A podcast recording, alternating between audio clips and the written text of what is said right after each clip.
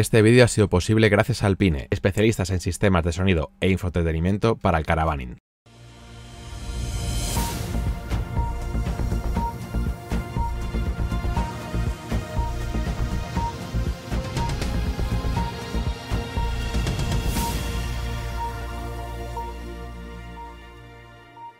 Muy buenas chicos, estamos aquí de nuevo con gente, camper ruteros, en Camper News, el nuevo podcast que vamos a empezar a hacer ahora. Y hoy estamos con la gente de Homologa tu Camper, que venís a contarnos cositas, cambios que vienen en las ITV, que ya estuvimos hablando hace un tiempo por aquí por Camper Ruteros, pero ahora venís a contarnos cómo ha quedado esto, cómo termina, porque es bastante importante. Al final la gente siempre tiene muchas dudas. Presentaros primero vosotros, ¿qué es Homologa tu Camper? Yo soy Luis, soy ingeniero mecánico, uno de los ingenieros de Homologa tu Camper, y nos Eh, dedicamos a hacer proyectos de reforma en todo tipo de vehículos, pero nuestra especialidad son las camper. Hoy el tema por el que os he traído a Camper News era porque hay un cambio en el manual de reformas. El 1 de noviembre entran en vigor las modificaciones. ¿Qué es lo que tenemos que hacer para calmarnos un poco y no asustarnos con todo esto? Hicimos un montón de alegaciones todo el mundo, el ministerio que no ha hecho caso. O sea, que las alegaciones se servido para poco. y han Entonces. sacado el manual con lo que les ha dado la gana. Sí que han tenido en consideración a, a la gente que ya tenía instalados ciertos elementos y han, han dado como un periodo de gracia para, para legalizarlo. Podemos empezar por la parte fácil, ¿no? Sí. que es pues el tema al final de toldo, placa solar y portabicis. Es algo que os va a afectar a todo el mundo, tanto si estáis camperizando ahora como si tenéis una furgo ya camperizada, legalizada, o una autocaravana como tiene Antonio. O sea, que al final ahora mismo todos los que tenemos un vehículo camper circulando tenemos que estar muy atentos a esto que nos vas a contar ahora porque nos afecta a todo. Y además tenemos un periodo de gracia Correcto. para poder solucionar todos estos problemas. Así es. El tema de placa solar, toldo y portabicis, bueno, pues han dejado como un periodo de gracia hasta el 1 de noviembre de 2024. ¿eh? Sí que es cierto que nosotros nos adelantamos, sacamos el post explicando y petaron en la ITV. La gente empezó a ir en masa a las ITV, tomaron una decisión de que hasta el 1 de noviembre, que entraba la nueva normativa, no iban a empezar a legalizar con la diligencia estos elementos. Pero bueno, en principio se va a poder legalizar por diligencia, ¿vale? Irás a la ITV y bueno, pues tendrás tres opciones. Una declaración responsable, la teoría es que la proporcione la propia ITV. Básicamente es una declaración donde te haces responsable, pones que está instalada antes del 1 de noviembre, pones firmado yo y ya está, Vale, muy complicado. ¿vale?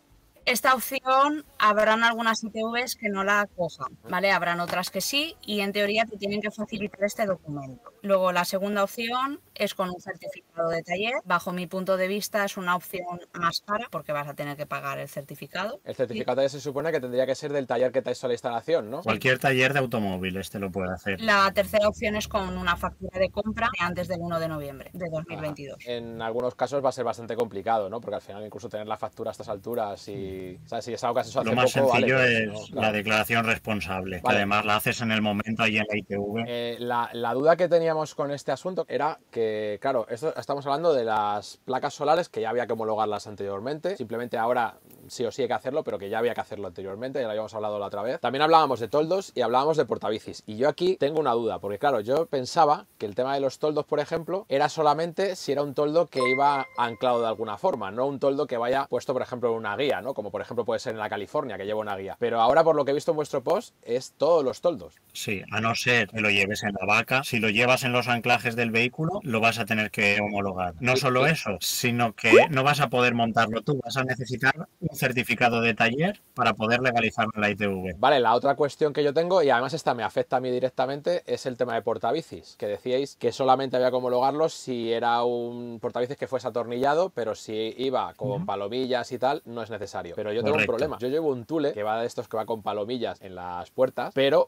las, los soportes, aparte de con palomillas, van pegados con sica. Eh, En teoría eso es fijo.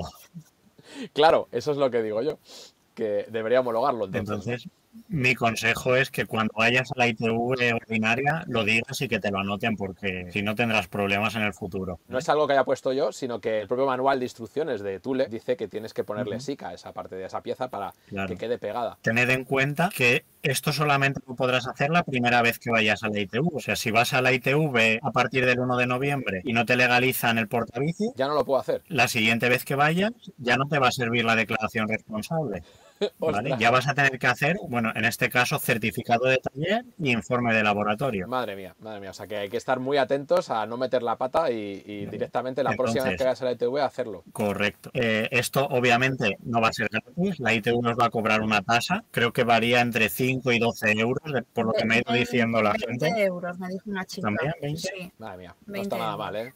Va a costar dinero, pero bueno, es menos que si necesitas el informe de laboratorio y certificado de taller, que te vas a ir a 100 euros. No, no, está claro que hay que aprovechar el periodo de gracia para poner en orden todo lo que, lo que no tengamos homologado. Sobre el tema de placas solares, entiendo que todas las placas solares, da igual que sean flexibles, que rígidas, Que no vayan importa. pegadas, que vayan atornilladas, alguien que tenía homologado una placa flexible se la había estropeado y había puesto una rígida. En este caso, ¿qué ocurre? Tendría que legalizar la desinstalación de la flexible y la legalización de la otra placa. ¿Vale? Porque eh, a día de hoy, para legalizar una placa, pues hay que hacer unos cálculos con el sistema de, de fijación al techo del vehículo. Entonces no es lo mismo llevarla pegada con Zika una placa que pesa un kilo y medio que poner una placa de 20 kilos con tornillería. Entonces, pues se debe de legalizar desmontaje de una y montaje de otra. Entonces, en el caso, por ejemplo, eh, porque estamos hablando aquí el caso de pasar de una flexible a una rígida, pero yo, por ejemplo, si tengo una rígida que me han homologado y dentro de mm, cinco años se me estropea y la tengo que cambiar, también tendría que hacer ese- esa homologación. Lo suyo es que tú desmontes solo la placa y mantengas eh, las cuatro escuadras que llevas en el techo y la ancles a las mismas cuatro escuadras. De esa forma, pues no deberías de volver a, a homologar. Pero claro, si desinstalas todo y vuelves a instalar todo, lo legal es volver a homologar. Otra cosa es que en la ITV no se vayan a enterar nunca.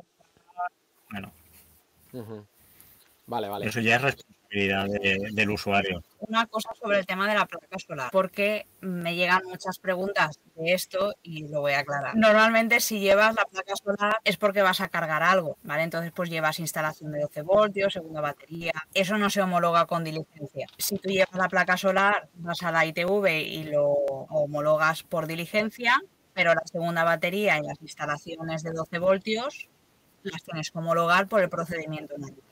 Eso no os lo van a legalizar, solo es la placa solar. Sí, sí, sí, sí. Claro, yo entiendo que es eso, solamente son los accesorios que se ha- o sea, que es lo que se ha cambiado ahora en esta normativa, es lo que se puede hacer por diligencia. Eh, Correcto. Lo otro tienes que hacerlo como, como hasta ahora. La otra parte que, que también comentabais era que habían cambiado también el tema de las antenas, ¿no? Eh, antenas parabólicas y demás. Explicadnos un poco A ver. esto de... Eh, antenas parabólicas se debían de legalizar siempre. Lo que pasa es que, bueno, tú podrías decir, es una antena parabólica, pero es de televisión y no la legalizo porque es de televisión. Entonces, ahora lo que han dicho es que no importa para qué sea la antena parabólica, se tiene que legalizar. Decías ahí, por ejemplo, que la antena de televisión no hay que homologarla. Entonces, eh, la televisión no, pero la parabólica sí. Y ahí entro Sí. yo ahora con otra pregunta. ¿Y si es una antena wifi? Las antenas wifi, en principio, puedes eh, asimilar a antena de televisión y no legalizarla. Se debería legalizar, pero al no ser parabólica, siempre tienes la trampa ¿no? de decir es de televisión. Hasta que venga el siguiente A manual de reformas. nosotros cuando hacemos homologaciones de vivienda, todas estas cosillas nosotros las incluimos, porque al final pues eh, meterlo en el proyecto no cuesta ni más dinero ni más tiempo. En mi caso, la antena de wifi está homologada. eh, la metimos en la homologación también. Que además ahora se me plantea un problema porque justo yo voy a cambiar la antena wifi porque no me ha ido muy bien y quiero poner otra, con lo cual entiendo que ahora debería homologar esa segunda antena, entiendo. Porque si voy a quitar una y pongo otra. A ver, es lo que debías hacer, yo no te lo aconsejo. Vale, me ¿vale? preguntan por aquí. costar más que la antena. Me preguntan por aquí y fíjate que esta pregunta también me la, me la hago yo porque el otro día hablando con un amigo que es radioaficionado me lo preguntó también porque él tenía problemas con esto, que si una antena de radioaficionado hay que homologarla. Antiguamente yo recuerdo Ah. que las poníamos con ventosa, o sea, con ventosa no, con un imán Sí. encima del techo, pero me han comentado por esto que multan incluso por esto. No sé si vosotros sabéis algo de eso. Depende de si se considera antena de radio o televisión o pues es una antena gigante con un entonces sí que hay que legalizarla, pero si es antena de radio no debes de legalizarla y la de televisión tampoco. Si te montas un soporte, pones la antena encima, haces que cuando va circulando se pliegue, que hay mucha gente que lo hace, en ese caso sí que tienes que legalizarlo. Vale, so- esto sería todo sobre el tema de accesorios, ¿no? Entonces ahora ya venimos con la segunda parte que sería todo el tema de, de la electricidad, que también han cambiado cosas, ¿no? El tema de la instalación eléctrica. Tenía unas cuantas incongruencias en el apartado de instalaciones eléctricas del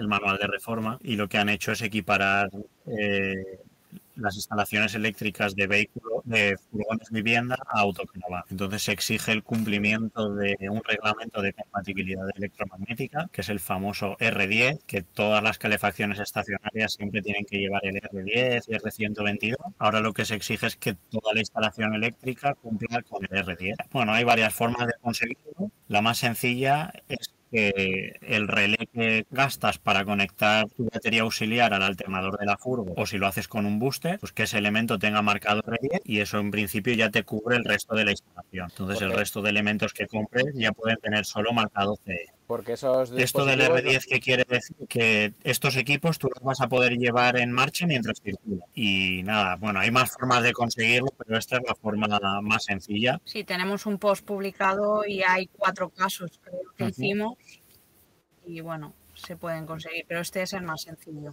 Entonces, bueno, pues al final es algo asequible porque en vez de gastarte 50 euros en el relé, pues te vas a gastar 70 y, y lo tienes. ¿vale? Y esto no os asustéis, que solo afecta a la gente que esté camperizando y vaya a homologar a partir del 1 de noviembre. ¿eh? A, La gente que lo tiene homologado no se que tiene no que se tiene que preocupar. Vale, sí, eso sería para nuevas instalaciones. Entonces, claro, entiendo que ahora si alguien está instalando una furgoneta ya, sí o sí debería estar haciéndolo bien porque si no luego se va a encontrar Sí. problemas. También por lo que he visto había que hacer un boletín para el 12 voltios, ¿no? Que era uno de los cambios también que venían. También. ¿Vale? Esto pues al final va a ser pasta para la gente que va a homologar. Nosotros lo intentamos mediante las alegaciones porque al final pues luego le tienes que decir a la gente que si tiene que gastar más dinero, pero no han atendido a ninguna de las Este boletín al final, que, mm, o sea, quiero decir, ¿quién, quién hace ese boletín? ¿Lo hace un electricista o un taller? un ¿O quién lo- electricista de vivienda. Un electricista de vivienda es el que lo hace. El manual de reformas dice que el boletín se tiene que hacer con arreglo al reglamento electrotécnico de baja tensión. Entonces tú te vas al reglamento electrotécnico de baja tensión y te dice que para las instalaciones de 12 voltios no hay que hacer boletín. Bueno, eh, eh, esta duda he planteado al ministerio. Bueno, el ministerio me ha dicho que me lo tienen que decir las comunidades autónomas porque las transferencias están, o sea, las competencias están transferidas. He contactado con, con la Dirección General de Industria de la Generalitat Valenciana y me ha dicho que como es algo que afecta a todas las comunidades autónomas, no es competencia suya, sino que es del ministerio, me lo tiene que decir el ministerio. Madre mía. Entonces, pues si os digo la verdad, todavía a día de hoy no sé qué boletín hay que hacer. Es un follón esto de las comunidades, ¿eh? es, es- la verdad es que es la Sí, sí. leche. El lío que tenemos en, en nuestro país es, es alucinante. Y así estoy peleándome con unos y con otros a ver quién me dice al final qué tengo que hacer. Vaya lío, de verdad. No, la verdad es que eh, eh, tenéis un trabajo entretenido eh, con todas estas cosas. Sí, Bueno, eh, voy a ir diciéndole a la gente eh, que nos, irnos dejando por aquí, por el chat, preguntas, ¿vale, chicos? Nos voy dejando preguntas por si tenéis alguna duda, así se las voy planteando. quería contar, eh, Sí, es que alrededor de esto de, de la nueva normativa, cada día es una sorpresa, ¿vale? sí. Y bueno, pues hay mucha gente que nos ha contactado con el tema de los asientos de la parte de atrás, de las bases giratorias. Me han llegado a decir que a partir de noviembre no se van a poder instalar asientos detrás, que no se van a poder homologar bases giratorias detrás eh, Sí. en las Va a asientos. ser imposible eh, legalizar una camper. Yo creo que hay alguien que pone algo en algún foro, cunde el pánico y todo el mundo va a contactar y a, y a preguntar lo mismo. Vale, sí, sí. De hecho, una de las preguntas que tengo aquí de esta mañana iba sobre los asientos traseros. Entonces, pues, sobre los asientos, os cuento. Hace unos meses, eh, un laboratorio pues tuvo unos problemas con el Ministerio de Industria y durante un par de meses ese laboratorio no podía legalizar asientos traseros. Entonces solo quedaba un laboratorio en España que podía legalizarlo. Obviamente colapsó, pero bueno, ya se han solucionado los problemas y ya vuelve a estar todo como antes. Vale, y bueno, y lo que pasó es que hay empresas de homologación pues que trabajaban solo con ese laboratorio claro. y de ahí a que no se podía homologar asientos traseros, ¿vale? Entonces, pues eh, el laboratorio este se colapsó, nosotros nos colapsamos también un poquillo y bueno, y tuvimos que explicar de que nosotros sí que estábamos legalizando ese tipo de reformas. Entonces, ya ha pasado esa crisis y el nuevo manual de reformas no afecta para nada a los asientos, así que no os preocupéis. Ah, sí, lo que pasa es que al final yo creo que llegan noticias a, a los, a los foros, a la, a la- a la internet pues, en general, y la gente luego empieza. Esto es como el teléfono escacharrado, ¿no? Va, va avanzando de uno a otro y cuando llega al final ya no tiene nada que ver con lo que se decía al principio, ¿no?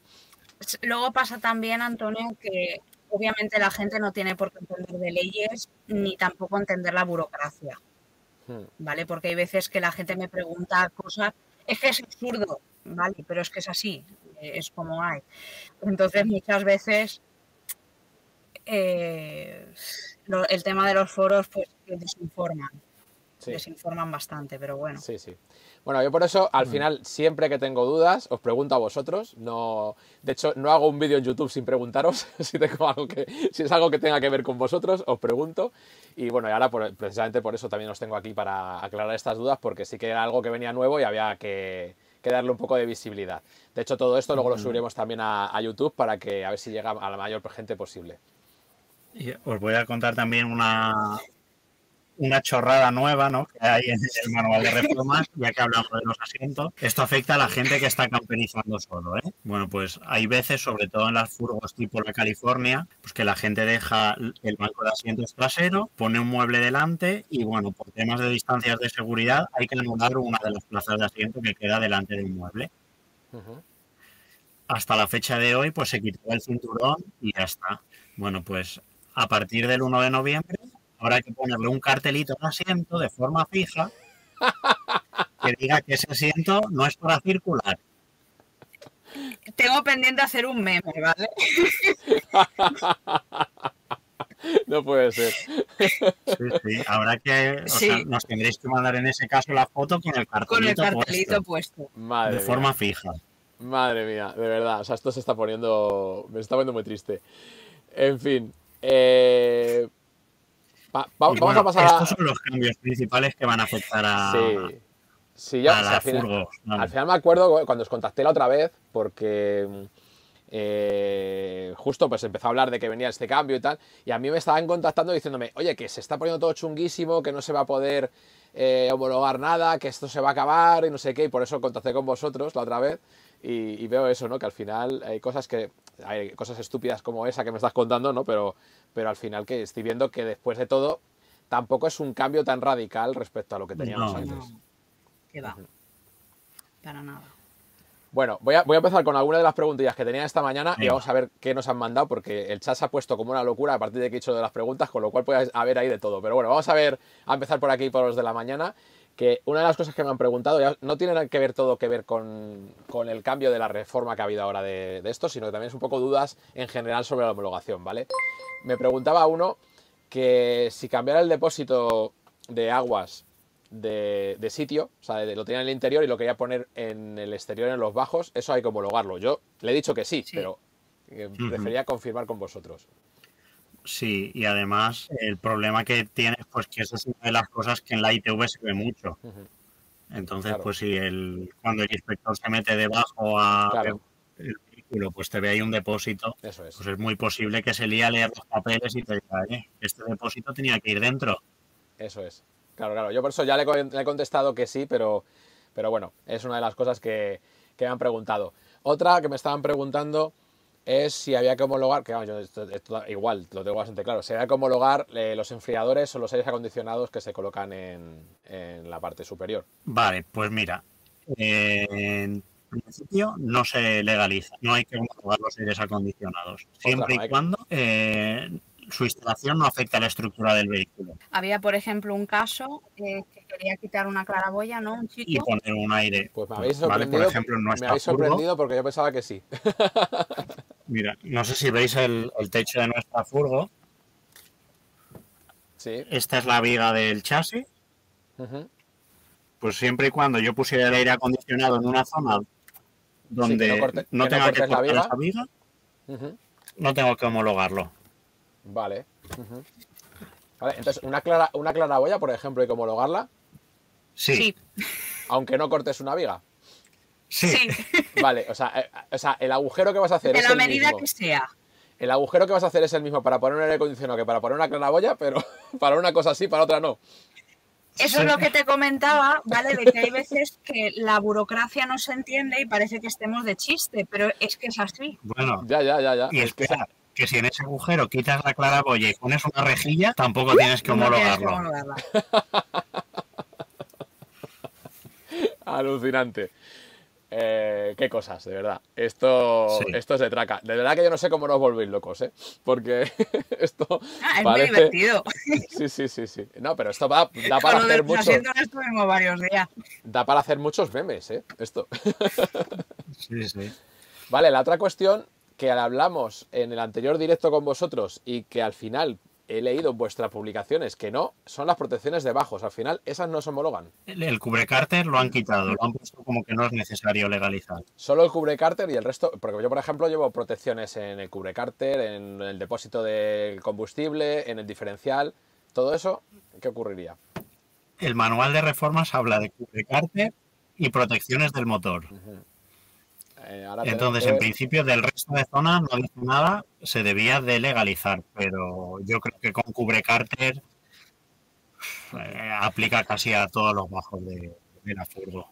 Vale, bueno, yo en mi caso no tengo problema porque lo he, lo he homologado. ¿Lo has legalizado? Sí, sí, pero bueno, que sí que era un poco por, por aclarar la duda también. Eh, Nosotros vale, en, en los proyectos que nos entran sí que vamos a incluir todas las protecciones, sal- salvo el cubrecárter, pero bueno, no creo que la gente tenga problemas por poner protecciones en otras zonas de la furgo. Vale, estoy, estoy viendo aquí en el chat en pequeñito, eh, que es una de las últimas preguntas que ha puesto, pero como va enlazado, te la- os la voy a lanzar ya. Que si vale una chapa casera para el Sí. cubrecárter. Sí, vale. Si hace de cubrecárter, sí. Vale, perfecto. Os voy a lanzar una pregunta que esta sí que es de nota. Porque además esta ya os la he preguntado yo a vosotros cuando hice uno de los vídeos que hice hace no mucho tiempo. Y ha, ha surgido la duda esta mañana hablando y he dicho, bueno, os la tengo que hacer. ¿Qué ocurre con los típicos kits estos que se dice que no hay que homologar y, y demás? Esto, eh, ¿hay que homologarlo no hay que homologarlo? ¿En qué casos sí, en qué casos no? ¿Qué kit te refieres? ¿La Blue Ethic, por ejemplo? No, no, no, no. Me refiero a, No, a los típicos muebles. mueble. Los típicos muebles en kit. Vale.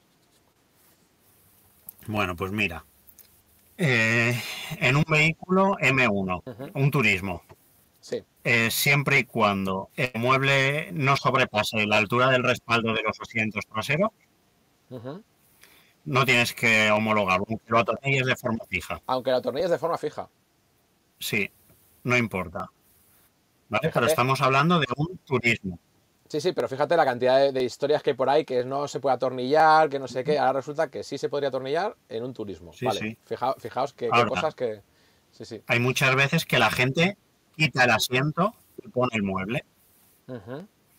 Entonces, el mueble no se homologa porque sigue siendo más bajito que el respaldo de los asientos delanteros. Sí, Pero al quitar el asiento, lo que hay que legalizar es la reducción de plazas. vale. Vale, vale. Sí, sí, sí, sí, está claro que no puede. O sea, en un turismo no se pueden quitar plazas.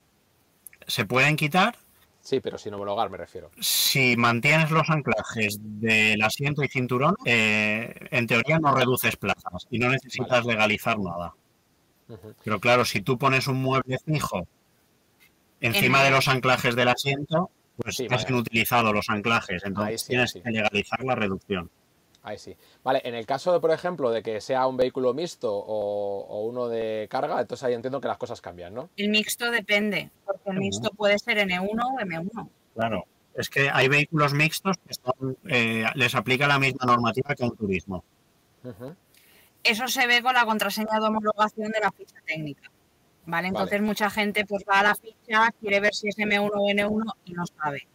Pues normalmente pues yo se la pido y lo miro y yo pues, ¿vale? lo- Nosotros lo en veo. casos así eh, se lo decimos a la gente de forma gratuita. ¿vale? Pero bueno, en, el, en los vehículos que sean N1 como un furgón, pues la forma de llevarlo sería sujeto a los anclajes. Si tú lo sujetas a los anclajes de carga, no tienes que legalizarlo. Vale. Eh, Es que el problema que muchas veces la gente busca eh, respuestas generales Claro, y depende. claro. Sí, sí, sí, sí. Vale, y ahora yo ve- pues- os voy, a, os voy a presentar otra sobre este tema otra duda más, porque ahora vamos a darle una vuelta de tuerca a este asunto que yo estoy viendo, a mí ya esto me, me explota la cabeza. eh, cuando llega, porque esto estamos hablando de los típicos mueblecitos que se colocan, en, eh, pues eso, pues eh, detrás del maletero y cosas así. Pero ahora de repente se está empezando a ver en gran volumen cajones gigantes que va, digamos, toda la parte camper dentro del cajón y se mete dentro de la caja y, y lo meten ahí dentro. Y aquí ya estoy a rizar el rizo, porque claro, ahí dentro de esa caja eh, es una camper completa, con su baño, su ducha, con su cocina. Entonces yo entiendo Sí, que sí. todo esto mm, habría que homologarlo de alguna forma, ¿no? No creo que, que se pueda poner y quitar sin más, ¿no? ¿O sí? A ver, en principio dependerá de cómo lo sujetes a la furgo. Si lo sujetas de forma fija, obviamente el vehículo cambia de vivienda. Si simplemente lo metes y con unas correas No lo quitas, sujetas, las mampa- no quitas la mampara separadora.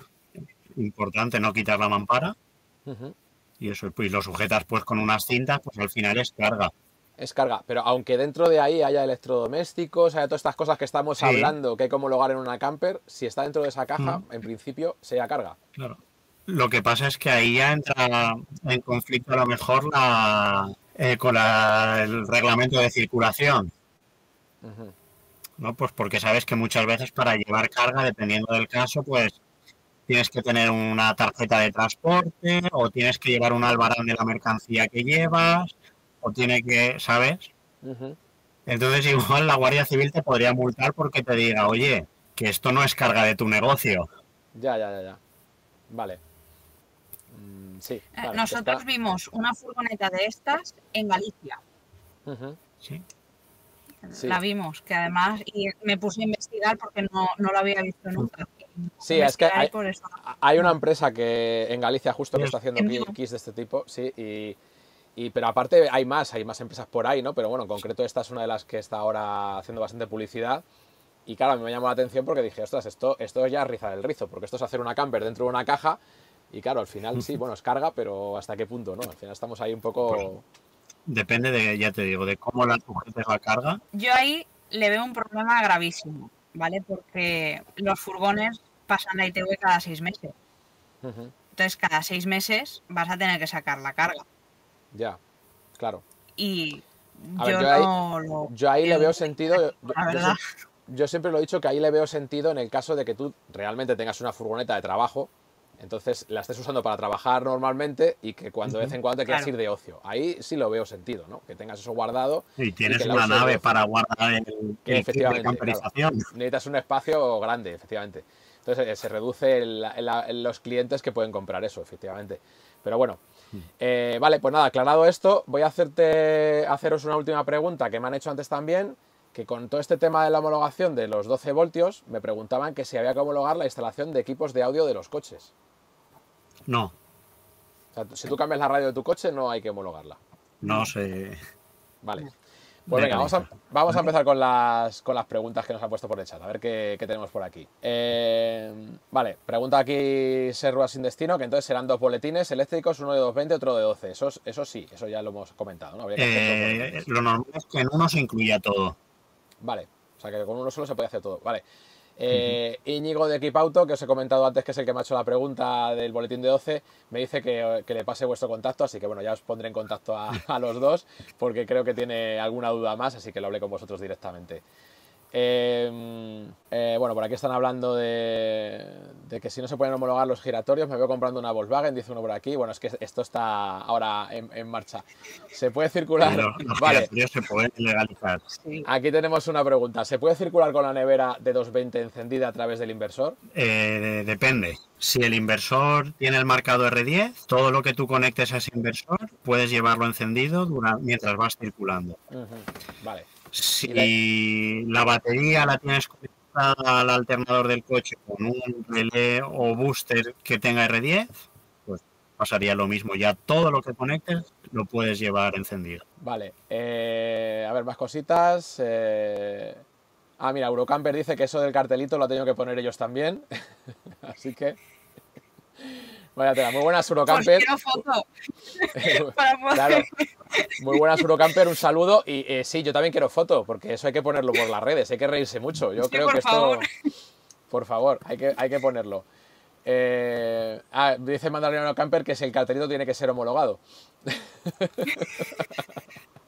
Que ponga un C y ya está. Claro. Vale, hablaban aquí también de lo de la rejilla de ventilación. Claro, es que como ahora están un poco con lo que hemos hablado antes, ¿vale? Eh, eh, no, a ver, espérate, que es que tela.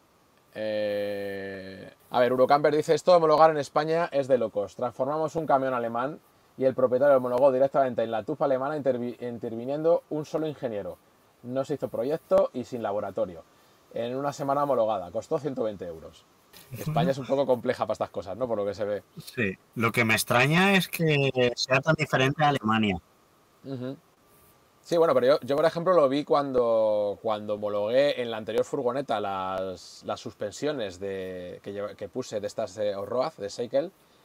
Eh, me acuerdo que venía un papelito de la TUP alemana que a mí me decían los de Seikel, no, con esto vas a la ITV y ya está. Y aquí en España me dijeron, no, no, nada, no, no, tienes que hacer un proyecto con, con ingeniero, en laboratorios, me, me, tocó hacer todo, todo, todo, que al final el proyecto yo vi que, que era lo que ya venía en el papel este de TUP que, me mandó, pero, pero claro, eh, eh, firmado por un ingeniero de aquí. Sí. Vale, eh, a ver... Madre mía, que es que eh, están, están aquí todo el rato charlando y ahora me cuesta un montón encontrar las preguntas. Voy a tener que buscarme a alguien que me recoja las preguntas para otra vez. ¿eh? eh, vale, aquí pregunta Alex si en su caso con un M1 si monta un mueble kit pero dentro lleva toda la instalación eléctrica con un enchufe para el panel que si debe homologar. La instalación eléctrica. A ver, si lleva panel solar fijo, debía de homologar el panel y, la, instalación. eléctrica. El mueble es curioso, pero no, ¿vale? Pero si toda la instalación eléctrica que lleva es de quita y pone y sale con el mueble, no tiene que homologar Vale, vale. Em, por aquí preguntaban, pero claro, vamos a, a volver a explicar. Dice que si, que si podemos explicar otra vez lo de los toldos, que si no he escuchado mal, tienes que tener un certificado de instalación. Hemos dicho que sí, ¿no? Que, que si no era. Si, lo instalas antes del 1 de noviembre, no hace falta. Eso es. Si lo instalas a partir del 1 de noviembre, necesitarás certificado del taller y un informe de laboratorio. Vale. Eh, por aquí nos pregunta el de Car Audio, el que nos hablamos de si había que homologar los equipos de audio, nos preguntaba que él se, refiere sobre todo si agregas etapa, eh, cable, fusible, condensador y demás eh, historias en principio, la instalación de equipos de audio y radio en un vehículo no, se tiene que legalizar. Vale, otra cosa igual es que montes un mueble enorme en el maletero para llevar los, altavoces y que sobrepase la altura del respaldo. Entonces tendrías que homologarlo. Pero también mientras no sobrepase la altura del respaldo no, hay que legalizarlo. Eh, vale, pues en principio creo que estamos al día no, hay, no, no así más preguntas. Han estado hablando mucho, ha habido mucha risa sobre el asunto. Eh, están hablando todavía Eurocampers sobre el tema de las TUB también, que dice eso, que, dice, puedo poner más ejemplos. Eh, una pickup Hilux en España con célula 3.150 kilos, en toda Europa con balonas y documento TUB 3.500. Eh, bueno, yo, sí, yo sí que sabía ya que aquí en España están las cosas más complicadas, ¿no? Pero, pero bueno, en principio eh, pues es lo que hay. No podemos cambiar eso a no ser que presionemos a los políticos y, es lo que hay. Pues nada chicos, que ha sido un verdadero placer teneros por aquí de nuevo, que, me alegro de que estéis pasándolo bien por ahí por, esas zonas. Ya me contaréis cosillas, que yo tengo muchas ganas de viajar por ahí arriba. Y nada, seguimos en contacto. Pues Muy bien, Antonio. un placer. Adiós. Hasta luego. adiós. Bueno chicos, pues esto ha sido todo. Esto es lo que nos han contado la gente de Homologa tu Camper. Yo creo que hemos dejado todo bastante aclarado, ¿no? Eh, creo que no queda ninguna duda. Así que, pues nada, muchas gracias por estar por aquí un día más. Y, y con esto terminamos lo que es la parte de Camper News, ¿vale?